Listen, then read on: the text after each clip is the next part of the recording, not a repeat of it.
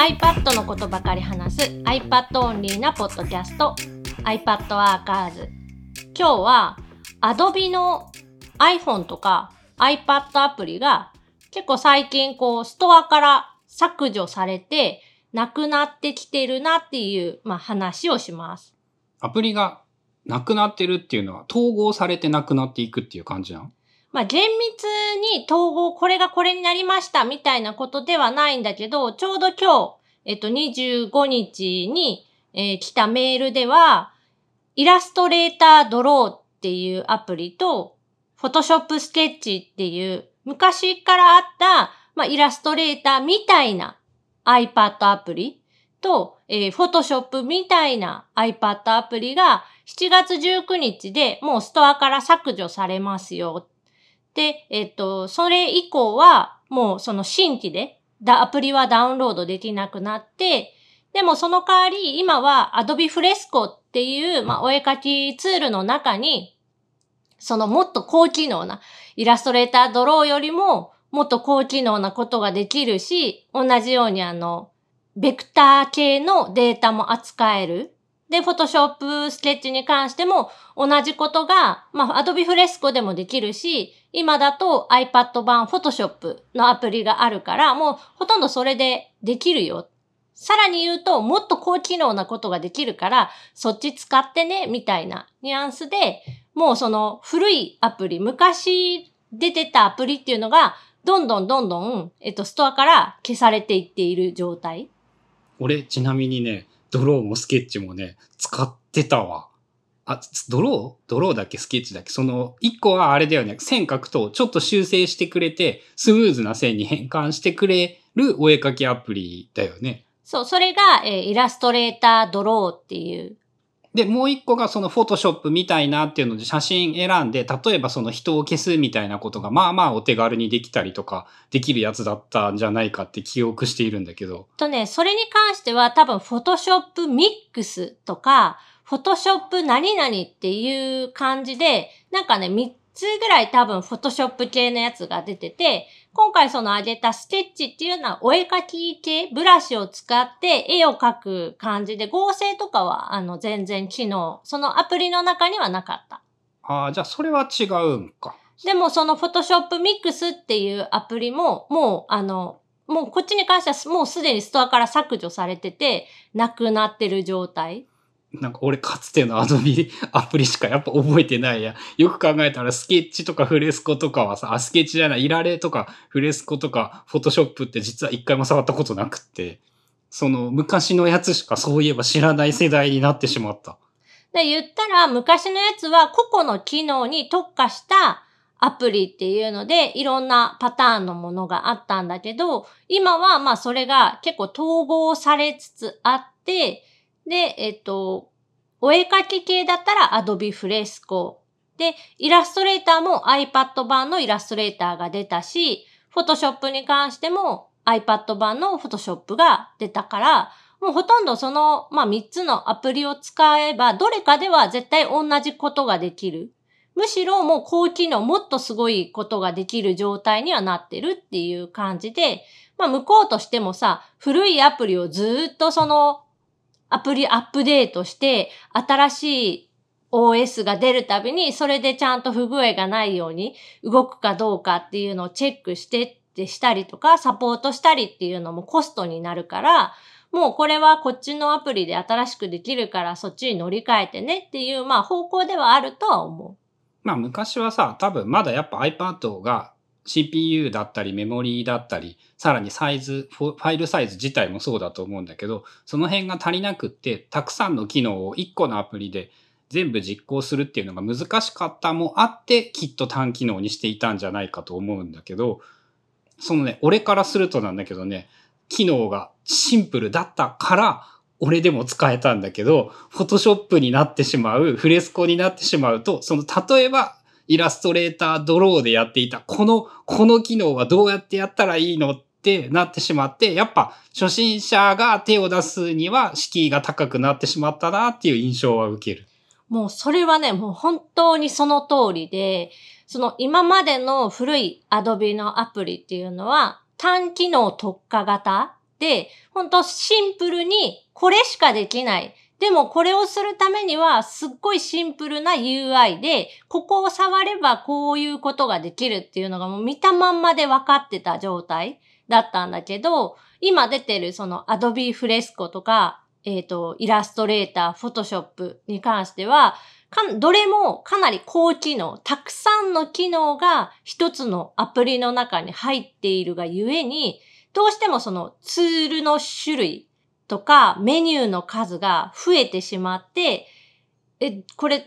初めて本当にそれを触る人がいきなりできるかって言われると、ちょっと厳しいんじゃないかなっていうのは思う。なんか、例えば俺がやりたいのは画像のサイズをちっちゃくして上に文字を重ねたいだけなんだけど、フォトショップではそれのやり方がわかんないから、あの、スキッチとかが出た時に、うわ、これはめっちゃすげえシンプルでわかりやすいって感動したりとかやっぱしていたし。だからそのあたりは、まあ、開発アプリを作っている人たちも悩んでいるところだとは思う。いかにその初心者っていうか、まあ、アプリを使う人によっては、その習熟度っていうの、こう、本当に初めて触る人から、もうすでに、えっ、ー、と、アドビの話で言うと、パソコンのソフトでもう使い慣れていて、で、全然普通に何でもできちゃう人っていうのが、まあ、同じ1個のアプリを触るわけなので、どっちに合わせればいいのか、高機能にすればいいのかって言ったら、そうすると今度初めての人は全然わかんなくなっちゃうし、じゃあシンプルに単機能にしましょうってすると、その習熟度の高かったプロレベルの人たちが、え、こんなん全然その同じことができないじゃないかっていう風な話になってくるので、そのすっごい塩梅は難しいと思う。どこを取ればいいのか。まあでも多分、アドビが歩んでいく方向は、初心者には難しいというか、機能を落としたりとかはもはやできないので、完全新規ブランドでなんか、新しいソフトを作るんだったらいいんだろうけど、もう iPad 版の例えばイラストレーター、フォトショップという名前のものが簡単になることはほぼ可能性はないよね。まあ、その話で言うと、Adobe Fresco っていうのが、えっと、完全オリジナルっていうの。めちゃくちゃ、その、シンプルで、えー、お絵描きに特化したアプリっていうので、そのオリジナルで作った新規のアプリだったで、最初の最初は、本当シンプルに、もう絵を描くっていうか線を描くぐらいしか、まあ、できないレベルのものだったのが、どんどんどんどんやっぱあの、もうそうなっとるんや。まあ一年ぐらいかけて、一年早いね、結構。アップデートを重ね、機能がすっごい増えて、どんどんどんどん増えてきて、その、いろんなことやりたかった人にとっては、すごいいいアプリになったし、で、しかも、えっ、ー、と、Adobe Fresco に関して言うと、無料で使えるアプリ。まあ、Adobe の ID はログインしてってことにはなるけど、その、有料にしなくても十分その使えるアプリにはなってる。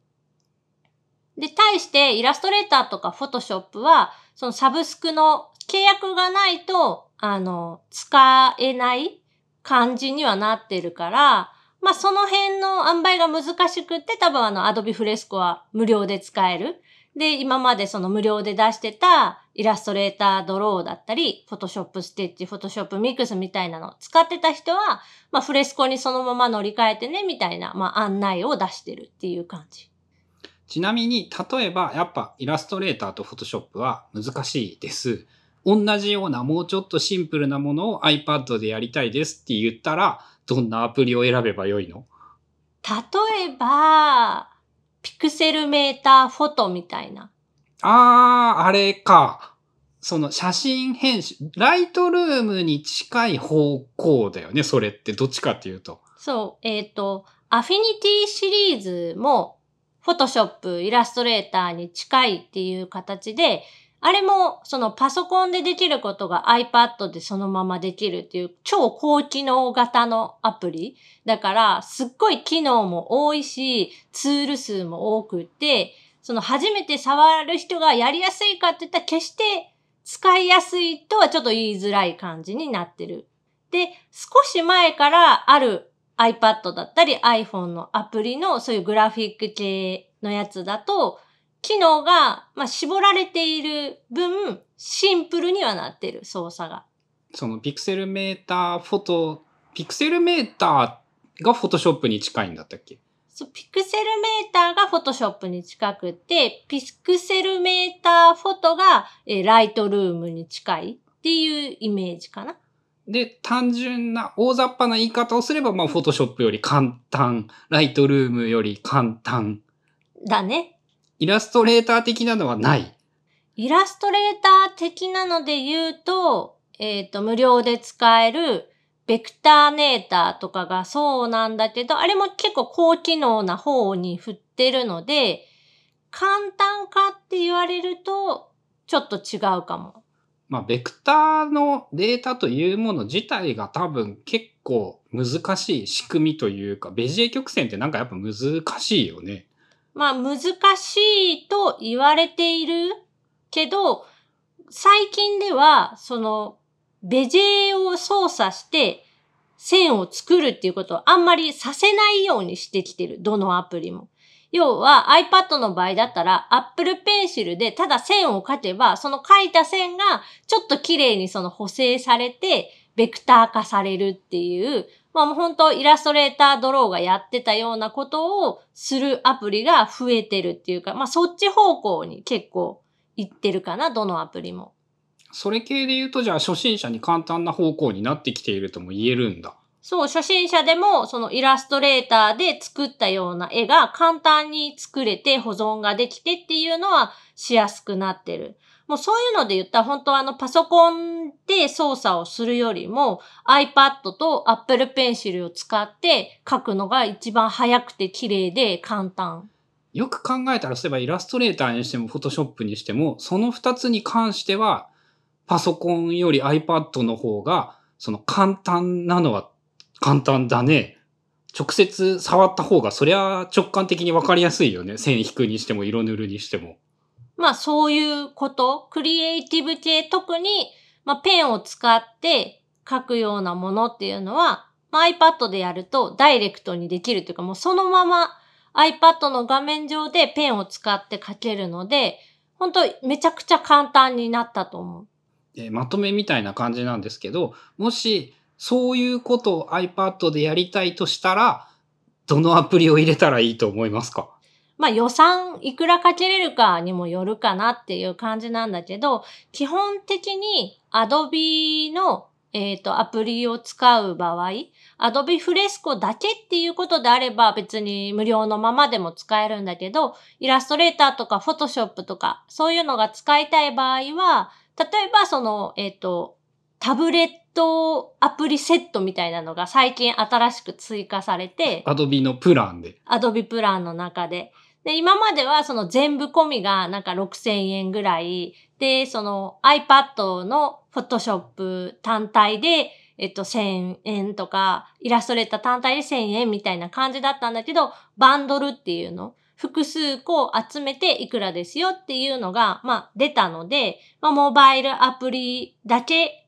フレスコ、フォトショップ、イラストレーターが、まあ有料のお金を払えば、まあ、こんだけ使えますよ、みたいなのも新しく出てはいる。ただそれって、えっと、払い続けないといけないので、毎月1000円だったり、毎月、えっと、2000円だったりっていうのが、まあ、かかってくる。そのセットっていうのはいくらなん？Adobe のモバイルプランっていうのが、月払いだと1600円。で、年払いで15,800円。まあ、そのぐらいの1500円前後ぐらいのイメージ。で、えっ、と、まあ、毎月ちょっとお金払うのは難しいっていうことであれば、アフィニティフォト、アフィニティデザイナーっていうのを買えば、あれは一回こっきり、その最初に、まあ今だと3800円、3600円ぐらいだと思うんだけど、それで買ってしまえば、えっ、と、ずっと、まあ課金はなしで使える。まあ、長く見ればっていうか3、4ヶ月両方使うんだったらもうそのぐらいで良い。それはアフィニティとア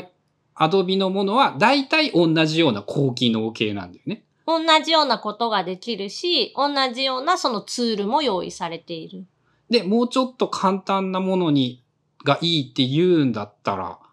どんなアプリが？で、フォトショップみたいな写真加工がしたいなら、ピクセルメーター。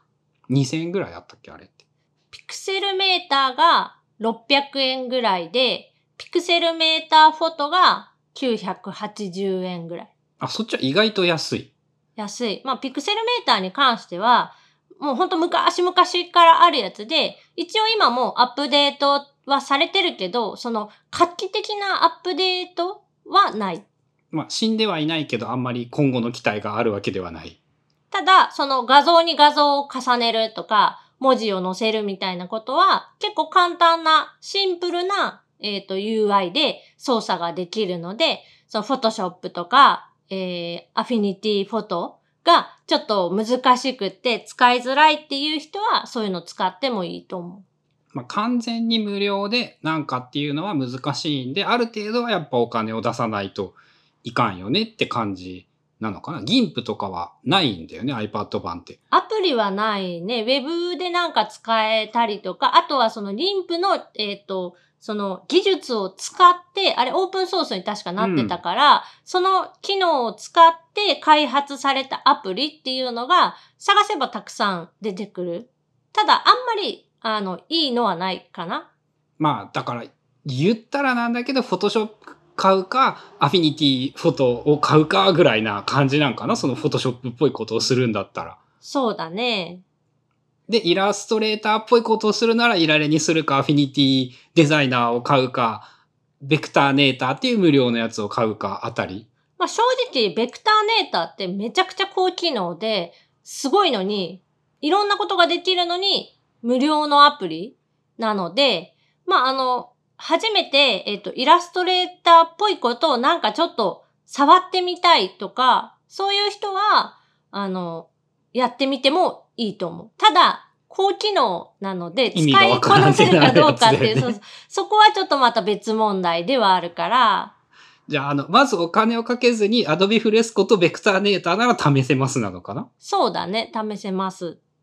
で、気になるなら、アフィニティデザイナーとかは、まあ、買わないと使えんかな。そのぐらい、アフィニティデザイナーを買っておけば、ある程度、その情報もあるし、ユーザー数もあるので、それなりにいける感じなんかなもうそういうことをやるなら。まあ、アドビにはやっぱユーザー数でまだまだ叶わない部分はあるんだけど、アフィニティのユーザーも今すごい増えてきてて、日本人のユーザー数もすごい増えてるから、日本語でその情報を検索したときに、ちゃんとその回答というか、解決方法みたいなのも探せるようにはなってきてる？まあ、そんな感じですかね。だから、まあ、簡単な、単機能ですごい簡単にできるアプリか、その高機能で何でもできるけど、ちょっとその操作方法が難しいアプリか。まあ、結構その今、どっちつかずのやつが結局淘汰されていって、どっちかしかもう残ってないような感じではあるんだけど、まあどっちがいいかっていうのを一概に言い切れないけど、まあ、まずその自分がどういうことをしたいのか、どういうことに使いたいのかっていうのを、あの、相談してもらったらいつでも、その、フィードバックというか、アドバイスはできると思うので、まあもし、こういうことしたいんだけど、なんかおすすめのアプリありますかとか、そういうのがあれば、誰でも無料でできる One-on-One iPad Talk っていうプロジェクトもスタートしているので、詳しくは概要欄に貼っておくので、そこから申し込んでもらったら、30分間 iPad についての、まあ、話、相談が春菜さんにできますというのがあります。ので、それも活用してくださいっていう感じですかね。ちょうどいいね。その、どういう人が、ならどういうのがいいっていうのは、やっぱ人によって事例があった方がいいよね。そう、なんか一概に、絶対これがいいですよとか、まあその Adobe の話でも Adobe がいいですよとか Affinity がいいですよっていうのは言い切れなくって、こういう人でこういうことをするならこのアプリみたいな、そういうなんか一人一人に合ったアプリっていうのが、まあ結構あると思っているので、まあそういう話ができたらなと思っています。まあ聞いてもらえれば、そのトークっていうのはメンバー限定のポッドキャストで聞けるようになるので、そこを了承してくださいっていうやつやったっけ？まあ、申し込みのフォームとかにも書いてあるんですが、その 101iPad トークで話した内容っていうのは、まあ、音声だけなんだけど、の iPad Workers のメンバー限定、プロメンバー限定で、えー配信したりもしています。まあ、メンバー的には事例が聞けると、あこういう時がいいんだなっていうのが分かって便利でありつつ、聞きたい側は相談ができて便利でみんながいいんじゃないっていうやつやね。そう、春菜さんも、えっ、と、iPad の話がしこたまできて、みんながウィンウィンウィンになるっていう。まあ、あと春のあれなんだよね。やっぱこういうのどうやっていいって相談されるの好きなんだよね。まあ、考えるのが好きかな。その仕組みとか、こうアプリの組み合わせとかもそうなんだけど、これとこれとこれこうやって組み合わせたらいいんじゃないかみたいな、そういうの考えるのが好きで、まあ日常的にずっとやってるから、まあ、それをあの見知らぬ人にいきなりあなたにはこれとこれとこれがいいですよって勧めるのはちょっとキモいけど、えっ、と、教えてくださいって言われれば喜んで教えますってことかな？まあそういう感じかな。ということで今日は iPad のアプリが、まあ App Store から、まあ、なくなっていってるものもあるけど、まあその分高機能なアプリになってきてるなっていう、まあお話でした。番組への感想やリクエストなどは、シャープ i p a d w o r k e r s のハッシュタグをつけてツイートしてください。それではまた来週、iPadWorkers Podcast でした。